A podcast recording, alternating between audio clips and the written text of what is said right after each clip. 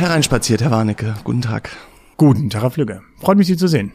Vielen Dank, Herr Warnecke. Sie sind sogar ein bisschen braun geworden.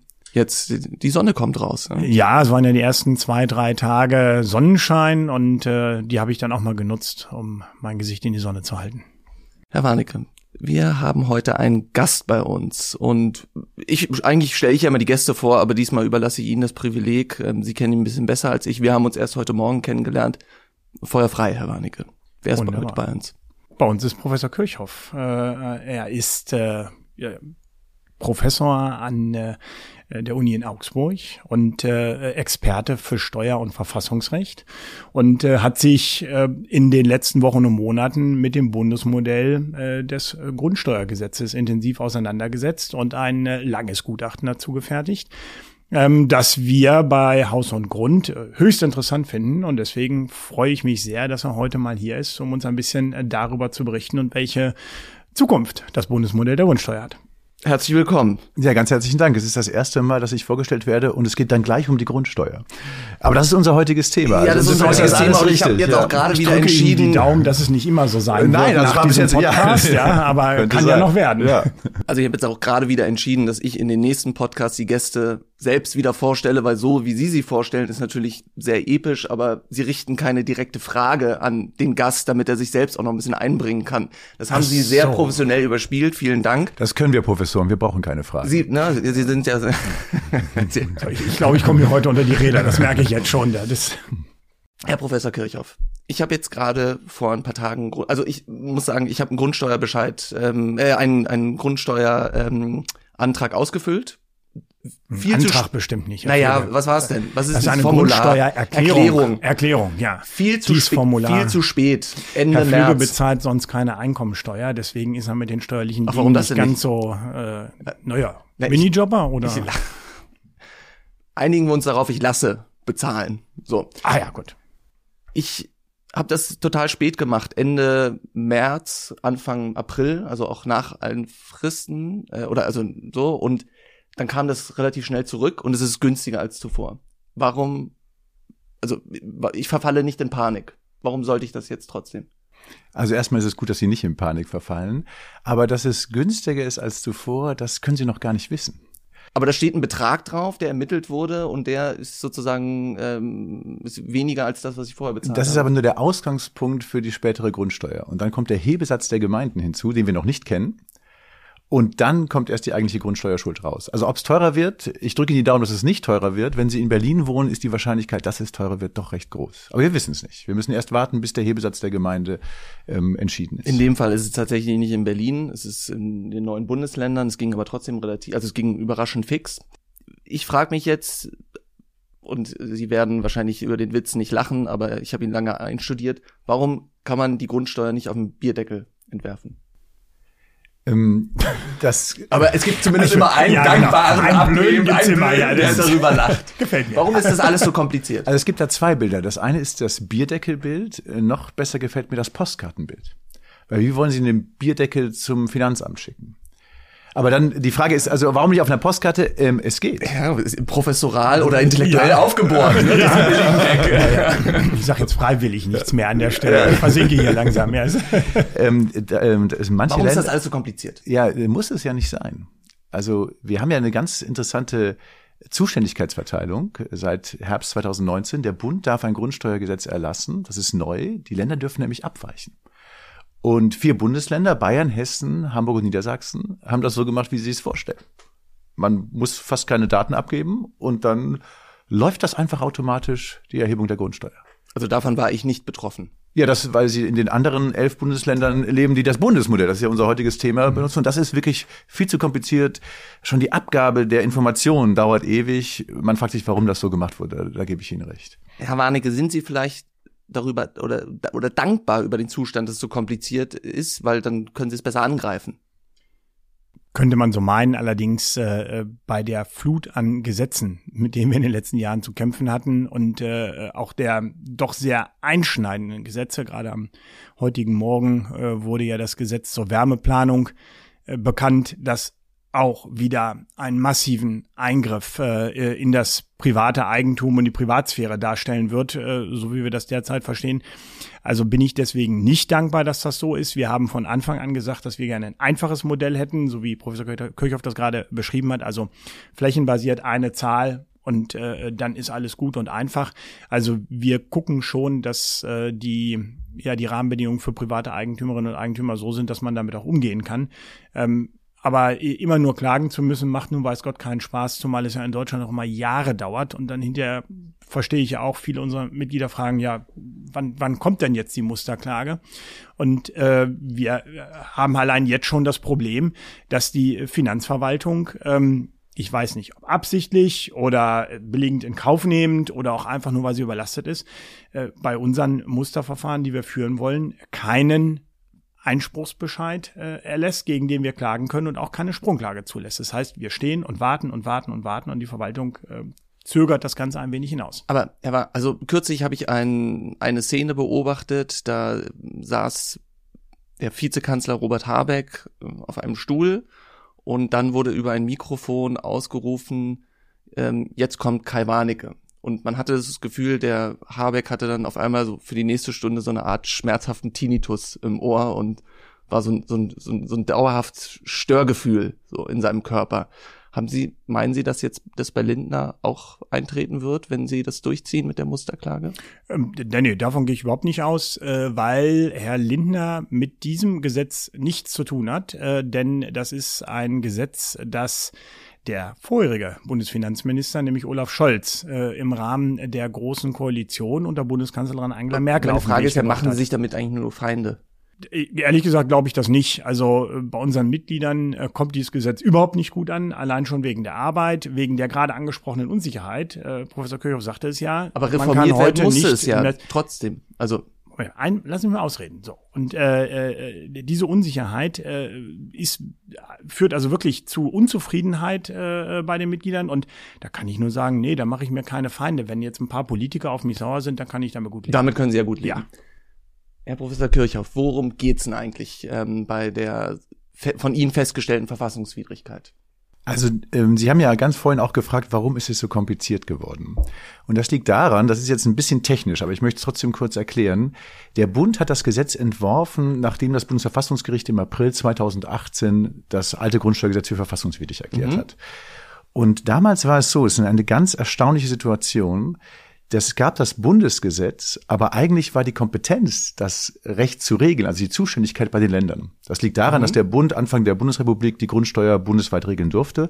Aber Mitte der 90er Jahre haben in einer Vorföderalismusreform die Länder das, äh, die Kompetenz für die Grundsteuer bekommen. Es gab also ein Bundesgesetz ohne Kompetenz und dann darf man das nicht mehr groß reformieren, weil die Länder sind ja eigentlich zuständig, mhm. sondern man darf es nur noch im System leicht verändern. Und jetzt ist der entscheidende Punkt.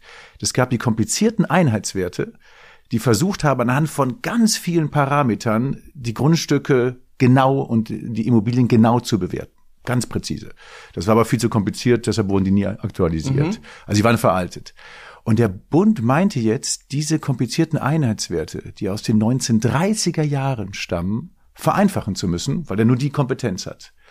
Also um es mal ein bisschen bittig zu sagen, der meinte, dass die Verkehrswende gelingen kann, wenn wir für die Masse der Verkehrsteilnehmer Oldtimer aus den 1930er Jahren in Elektroautos umbauen. Also die Einheitswerte 1930er Jahre sollten vereinfacht werden.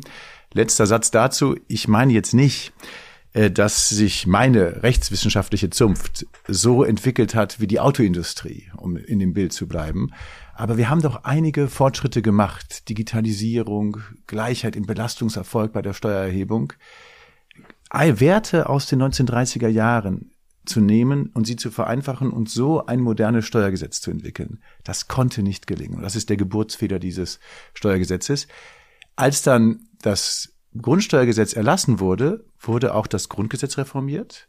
Und dann hatte der Bund eine unbeschränkte Kompetenz zu regeln. Er hätte also alle diese möglichen Bindungen die war nicht mehr da. Er hätte also ganz frei regeln können, hätte so ein einfaches Modell wie Bayern, Hessen, Ja. Niedersachsen oder Hamburg Das, in Kraft setzen können. das klingt irgendwie, als hätte da irgendjemand zu sehr in seiner Sandkiste gesessen und mit den Förmchen jetzt seit mehreren Jahrzehnten rumgespielt und dabei völlig den Blick dafür verloren, was außenrum passiert. Ne? Also eigentlich klein-klein. Ja, eigen, einerseits schon, aber sagen wir so, es ist schon eine bemerkenswerte Leistung, denn sie sind ja davon ausgegangen, aus kompetenzrechtlichen Gründen, sie dürfen nur die Einheitswerte vereinfachen. Das dachten sie ja zu Recht.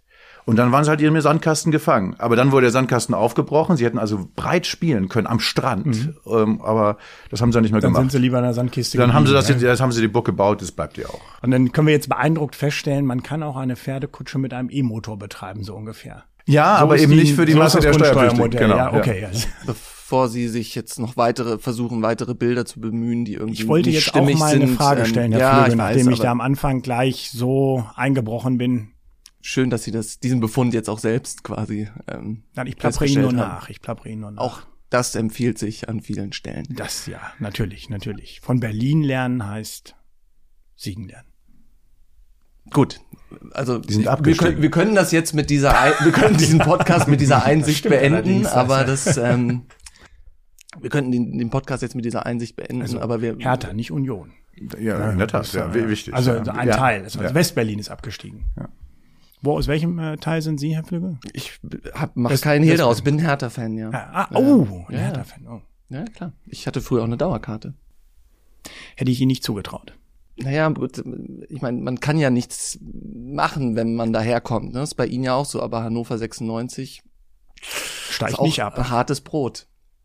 Naja, gut, aber gut, das vertiefen wir jetzt nicht weiter. Sie kommen aus Heidelberg, ne? Die Ja. haben eigentlich gar nichts zu melden im Fußball, oder? Ich glaube, Heidenheim zählt als Vorort von Heidelberg, oder? Naja, wenn man dann eben schon Nicht in diese Vorortdiskussionen kommt. Nein, nein, Hoffenheim, genau. Hoffenheim, ne? Hoffenheim, ja, nicht Heidenheim. Ganz authentischer Club. Also, Genau. Das ist dann so die, die, die letzte Reaktion des Berliners, ne? Herr Professor Kirchhoff, Warnecke versucht ja jetzt irgendwie abzulenken, weil also, Klassiker. ja. na, wollen wir weiter bei der Grundsteuer Ja. Unbedingt. Wollen Sie noch mal eine Frage stellen oder soll ich Sie dann jetzt Nein, nein, ich sozusagen möchte, Ihnen, ich rausnehmen aus möchte dem Ihnen die Podcast? Arbeit nicht noch welche nehmen, die wenige da. wenn das alles so kompliziert ist, ähm, man könnte ja auch den, Kon also neben der Tatsache, dass man sagt, das ist möglicherweise aufgrund dieses Systems verfassungswidrig und da gibt es viele Einzelheiten, kommen wir mal in einen konstruktiven Modus sozusagen. Was wäre denn, jetzt versuche ich auch mal ein, ein vielleicht nicht ganz so schiefes Bild wie Herr Barnicke zu bemühen, nämlich wir haben jetzt gerade ein Deutschland-Ticket entworfen, 49 Euro Flatrate für die ganze ähm, für die ganze Bundesrepublik. Wie wäre das denn möglicherweise ähm, ein analoges Modell für die Grundsteuer? Also das Schöne ist ja, also das äh, Bundesmodell, was für elf Bundesländer gilt, ist verfassungswidrig. Und wir wollen die neue Grundsteuer 2025 erheben. Also es ist Zeitdruck. Ja. Das Schöne ist aber, ähm, wir haben ja alle Daten erhoben. Das haben wir in den letzten Monaten gemacht. Das war Das ihr, ihr, gemacht, ihr ja. Bescheid, genau. Ähm, und wir haben eben vier Bundesländer, die ganz einfache Modelle auf den Weg gebracht haben. Bierdeckel oder Postkarte, wie immer man das nennt. Äh, Die nehmen die Größe des Hauses, die Art, was es ist und Grundstück ähm, und dann noch bei manchen Wertfaktoren ein ganz pauschaler oder nicht. Ja. Die Daten sind da. Also alle Bundesländer Ja, die Daten waren ja auch bei den Finanzämtern. Man musste nur, nur selbst oder in Teilen, ja.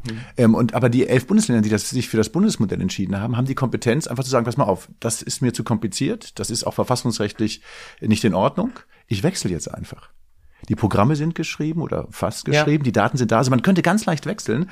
Und dann hätten wir ein Deutschland-Ticket, aber das Erstaunliche wäre, das kommt dann nicht vom Bund, sondern würden sich die Länder dafür entscheiden. Ähm, und ich meine nochmal, es, geht ja auch darum, es ist ähm, aus, es gab kompetenzrechtliche Zwänge, die nicht mehr da sind. Das heißt, das komplizierte Modell, das brauchen wir jetzt nicht mehr. Und Bürger mit etwas Komplizierten zu belasten, obwohl wir es nicht mehr brauchen, obwohl kein sachlicher Grund mehr ist, das ist nicht freiheitlich und es ist dann auch nicht gleichheitsgerecht, darüber reden wir noch. Und deshalb Deutschlandticket einfach jetzt wechseln auf eines dieser vier Da, Ländermodelle. da habe ich eine Nachfrage dazu. Das wäre also denkbar, dass die Länder bis zum 31.12.2024 äh, noch das Gesetz ändern, um dann ab dem 1.1.25 mit einem eigenen Gesetz die neue Grundsteuer zu erheben. Theoretisch denkbar. Das wäre ja mal ein konstruktiver Vorschlag von Haus und Grund. Machen wir auch, äh, aber ich wollte noch mal die, die verfassungsrechtliche Ach so. Bestätigung haben hier. Und das ist wirklich wichtig, denn wir sagen immer, wir warten jetzt auf Bundesverfassungsgericht. Aber die Erstverantwortung, dass ein Gesetz verfassungskonform ist, hat der parlamentarische Gesetzgeber. Richtig. Und wenn die jetzt überlegen, Moment, da ist, da läuft was schief. Und nochmal, ich hatte, wir haben das, ich durfte das Gutachten schreiben. Mein Lehrstuhl hat noch nie so viele E-Mails bekommen wie in dieser Zeit. Wir kommen drei bis fünf Anfragen pro Tag die uns Friktionen im Grundsteuermodell beschreiben, die sagen, was sollen wir denn jetzt tun? Das, das sind Politiker gewohnt und meinetwegen auch Verbände, aber ich bin das als Wissenschaftler nicht gewohnt. Also die Unruhe ist stark, die, die, die Friktionen sind erheblich und die elf Bundesländer könnten selbst reagieren. Also wir müssen gar nicht auf Karlsruhe ja. warten. Also genauso ist es bei Haus und Grund, ne? Also es gab in keinem Zeitraum so einen großen Mitgliederzuwachs, wie es wahrscheinlich bei Ihnen E-Mails im, im Lehrstuhl gab. Ähm, die Leute, die Unruhe ist da und die Leute suchen Rat. Und dafür ist Haus und Grund ja auch da. Gleichermaßen, also ich habe schon gesagt, wenn Herr Warnecke auf einen Politiker zugeht, dann hat der meistens Störgefühle im Körper.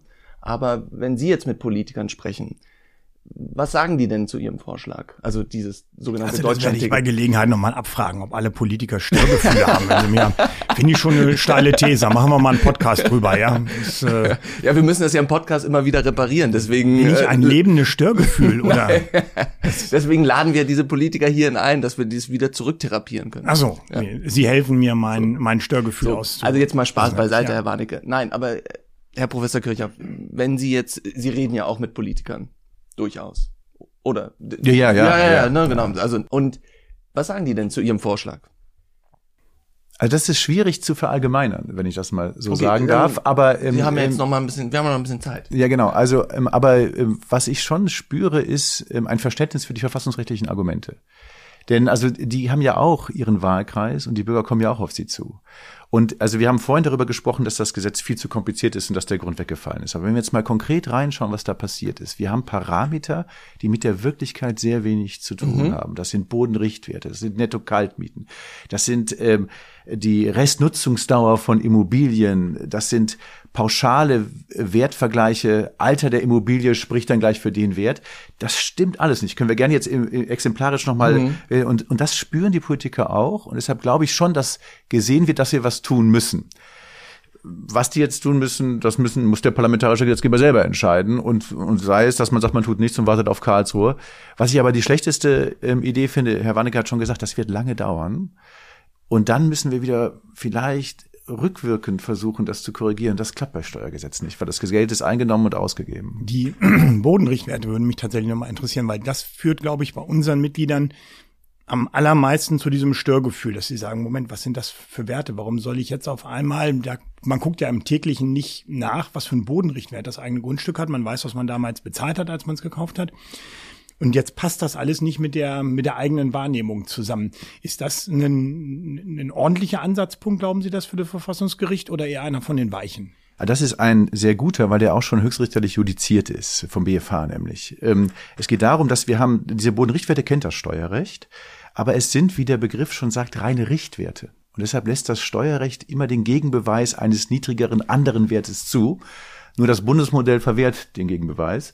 Das kann man verstehen, denn es gilt für 20 Millionen zu bewertende Einheiten. Und wenn Sie da bei jedem so einen Gegenbeweis zulassen würden, äh, dann kommen Sie mit dem Verwaltungsaufwand gar nicht mehr zurecht. Nur wenn Sie den untersagen, ist das Ganze gleichheitswidrig.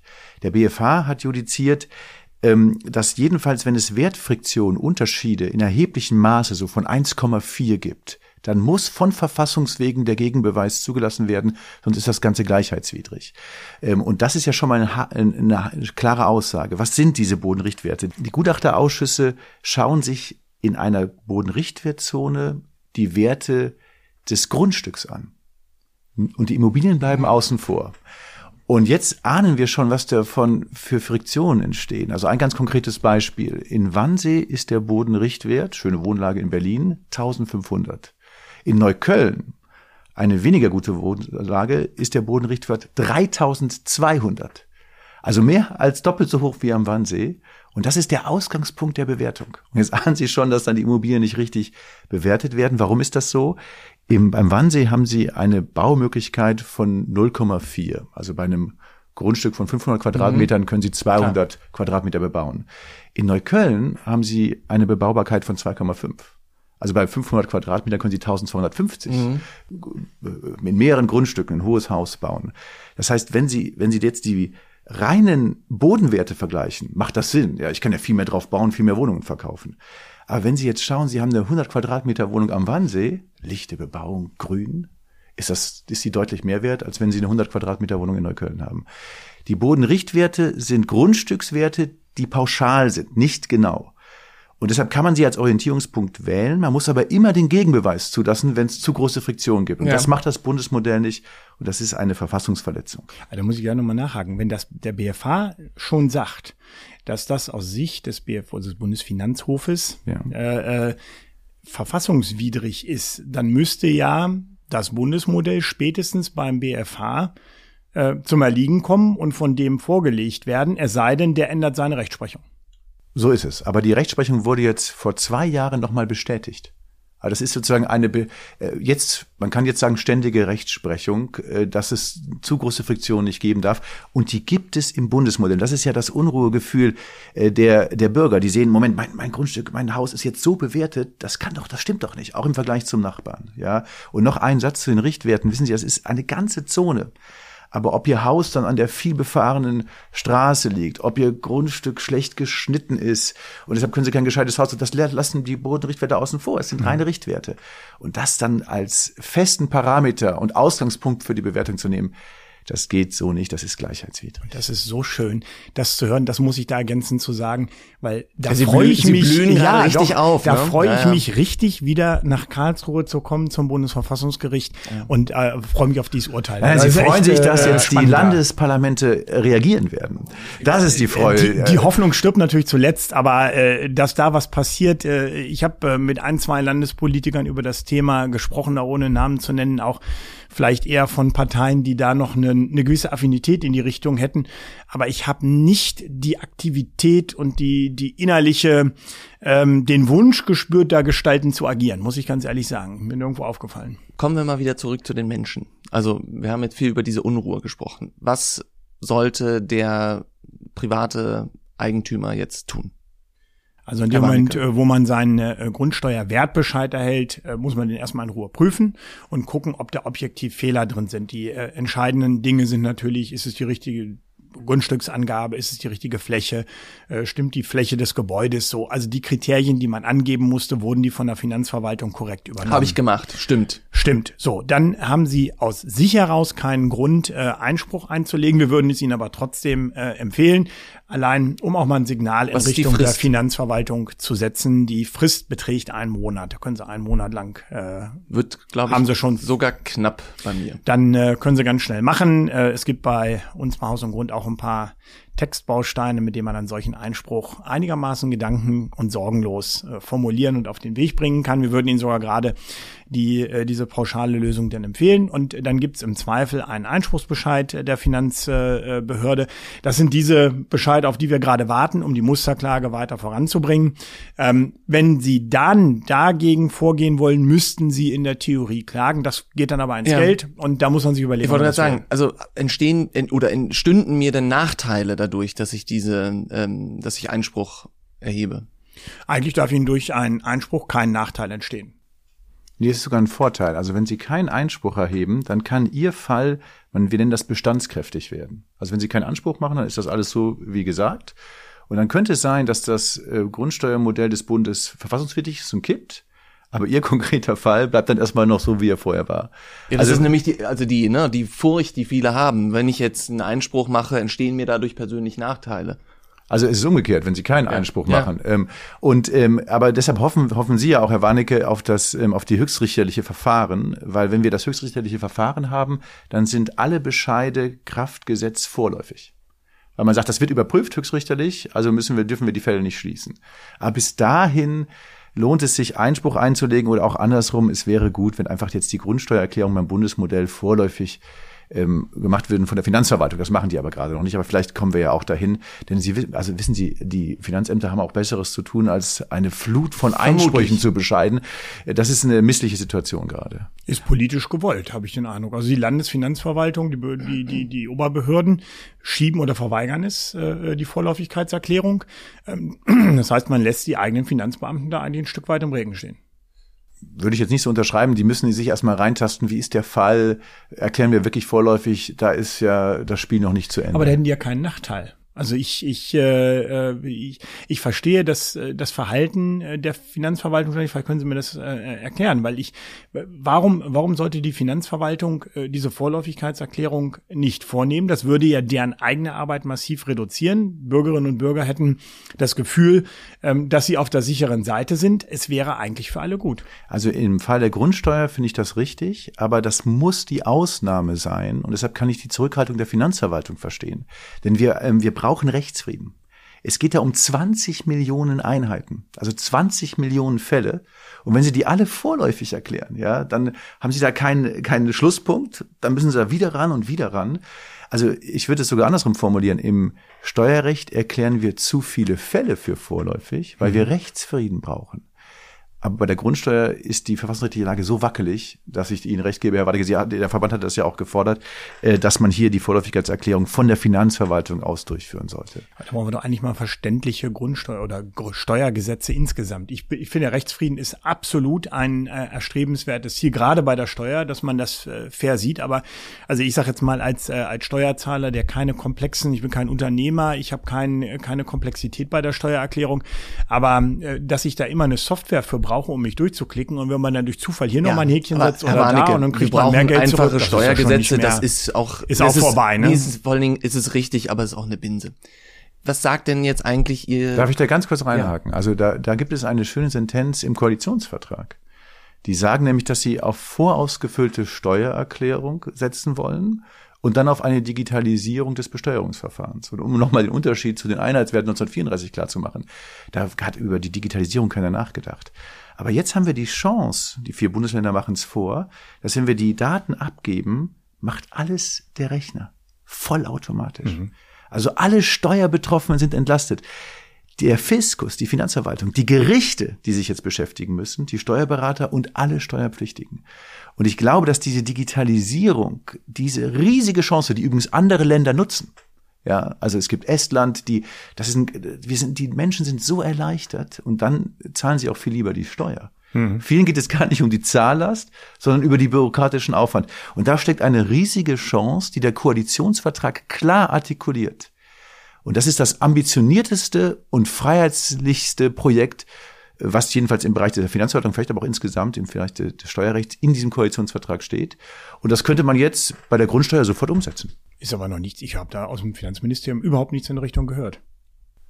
Also das, das wird, nee, das wird artikuliert. Das wird auch von, ähm, von verschiedenen ähm, Stellen, äh, diesen Anspruch, den der Koalitionsvertrag artikuliert, den hört man klar, also nicht äh, hört man vom, äh, von, vom Bundesfinanzministerium. Man, man sieht nur keine Gesetze. Noch nicht, das ist aber auch schwierig. Also es ist eine Herkulesaufgabe. Also, also hoffen wir schon an, sagen. zumindest an der Stelle, dass die Legislaturperiode noch lange und stabil läuft. Also ähm, wissen Sie, wenn man jetzt auf wenn man jetzt auf Estland verweist, ja, die haben auf einer grünen Wiese begonnen mhm. und haben dann sofort das gesamte Steuer- und Finanzrecht so aufgesetzt, dass es digitalisiert anwendbar ist.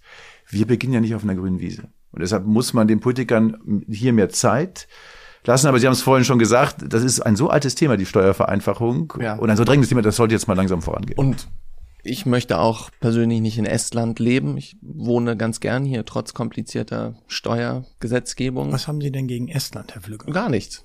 Ich Aber trotzdem möchte lieber hier leben als in Estland. Vielleicht geht's Ihnen ja anders wegen des Steuersystems. Aber das können wir. Ich war sehr sehr beeindruckt. Ich war einmal in Estland und äh, äh fand die äh, also in Tallinn und äh, wollte gerade den gleich, Hauptstadttest äh, mit ihnen machen, aber ja, sie haben, nee, ihn, also, haben, ihn, haben schon äh, antizipiert. Das war einfach, wenn man da mal da war, ja, ja in den äh, anderen beiden baltischen Staaten war ich nicht. Ich fand das sehr schön. Also man hat ein heimisches Gefühl, weil man doch die Hanseprägung merkt. Na gut, also aber jetzt kommen wir nochmal zurück zu den Politikern. Also äh, kürzlich haben sie ja Marco Busch, ach, den treffen sie eigentlich dauernd, den Justizminister ähm, Buschmann. Was sagt der denn? Also ne, da gibt's keine Störgefühle im Raum, das kann ich persönlich bezeugen, sondern eher Panflöten und Hafenmusik, wenn sie aufeinandertreffen. Was sagt der denn dazu? Also, das äh, ist jetzt ein äh, sehr, sehr schräger Vergleich. Ich weiß nicht, ob Sie Panflöten-Fan sind, aber das ist bei mir eigentlich äh, Na, ich meine, eine Jugenderinnerung. Ich meine da, ne? nicht die Panflöte in der U-Bahn. Sie hören heute noch Pan in der U-Bahn hören Sie noch Panflöten. Nee, also nee, Harfe ist eines der schönsten Instrumente. Genau, deswegen habe ich die Harfe noch nachgeschoben, so. weil es so schön melodisch, seicht und harmonisch ist. Also auf jeden Fall, wenn Sie auf ihn treffen und im Hintergrund läuft dann ist bei die mir meistens Hafen kein Musik. Thema, weil er dafür überhaupt nicht äh, zuständig ist. Äh, das muss man eindeutig so sagen. Es ist, äh, wir- ich würde das auch der jetzigen Regierung, muss man klar sagen, alles nicht äh, anheften. Es ist wie dargestellt. Es Aber die muss ja jetzt gestalten, Herr Warnecke. GroKo-Projekt. Und Nee, die Länder müssen jetzt gestalten. Das ist, das ist der, der springende Punkt. Also die Bundesregierung äh, könnte allenfalls äh, etwas unternehmen, die sagt, also wir müssen die Finanzverwaltung jetzt mal bündeln und gucken, dass die Finanzverwaltung zum Beispiel mit der Vorle äh, Vorläufigkeitserklärung um die Ecke kommt. Aber also äh, bei aller Kritik an der Bundesregierung, da könnte ich ja auch drei Podcasts mitfüllen. Äh, dafür ist sie jetzt erstmal gerade nicht Aber sie zuständig. könnten. Also die Länder, das ist ja diese seltsame Kompetenzlage. Der Bund könnte sein Gesetz korrigieren und jedes Land könnte es machen. Das hatten wir so in dieser Form noch nicht. Das ist eine neue kompetenzrechtliche Börte. Aber der, man könnte auch einfach das Bundesmodell verändern. Äh, Das ginge natürlich auch, da würde ich realistischerweise sagen, äh, beißt die FDP auch auf Granit. Und ähm, ich fände eigentlich zumindest, äh, dass wir, da wir nun Landesregierungen, ich glaube, fast in jeglicher Couleur haben, äh, ich weiß gar nicht nach den letzten Wahlen, ob wir jetzt zwei oder drei Bundesländer noch mit der identischen Regierung haben. Ansonsten ist das alles äh, jeweils andere Konstellationen. Also da müsste es doch eigentlich mal ein paar geben, die sagen, jawohl, äh, wir gehen den Weg der Vernunft. Und deswegen überlasse ich das den Ländern jetzt mal. Jetzt haben wir viel darüber gesprochen, was die Politik machen sollte. Jetzt, Herr Professor Kirchhoff, sagen Sie noch mal in einem Satz, also in einem sozusagen starken Kondensat, was ist jetzt, was sollte Haus und Grund tun, was sollten die Mitglieder tun? Also auch wenn mir das nicht schmeckt, weil das der Finanzverwaltung sehr viel Arbeit beschert, sollten Sie Einspruch gegen Einspruch, Einspruch, Einspruch, Einspruch. Also, Also ich würde es nur einmal formulieren, aber das macht man im Immobilienbereich ganz gerne, ne? Also Lage, Lage, Lage. Damit Herr Flügge sich heute Nachmittag noch erinnert, äh, muss er sich das dreimal sagen da. Das, äh, Lage, Lage, Lage, Einspruch, Einspruch, Einspruch. Gut. Herr Warnecke, Sie stimmen zu? ich stimme voll und ganz zu. Genauso soll das sein. Nicht aufregen. Ich glaube, das ist mit das Wichtigste. Ähm, äh, es sind alles Aufregerthemen, aber es macht das Leben nicht besser. Äh, insbesondere, weil die Finanzverwaltung ja doch äh, sehr robust und zäh ist bei den anderen äh, Elementen der Verwaltung. Da kann man ja auch sagen, ach, die kriegen das gar nicht mit, aber die Ver- Finanzverwaltung funktioniert ja auch hier in Berlin beispielsweise äh, noch sehr gut und sehr zügig. Das Geld will der Staat haben und sich an denen abzuarbeiten macht, glaube ich, wenig Sinn. Das kann man in dem kleinen Rahmen mit dem Einspruch machen, aber wenn man sich dann da jeden Tag drüber aufregt, dann verschenkt man sein Leben. Was unser Leben besser macht. Vielen Dank, Herr Warnecke. Vielen Dank, Herr Professor Kirchhoff. Herr Warnecke, wir sehen uns das nächste Mal wieder. Hat mich sehr gefreut, meine Herren. Genau, mit anderen Dingen, die das Leben dann auch noch besser machen, wie zum Beispiel ein Glas Rotwein, Herr Flügge. Zum Beispiel. Wunderbar. Vielen Dank, Professor Danke Ihnen. Kirchhoff. herzlichen Dank.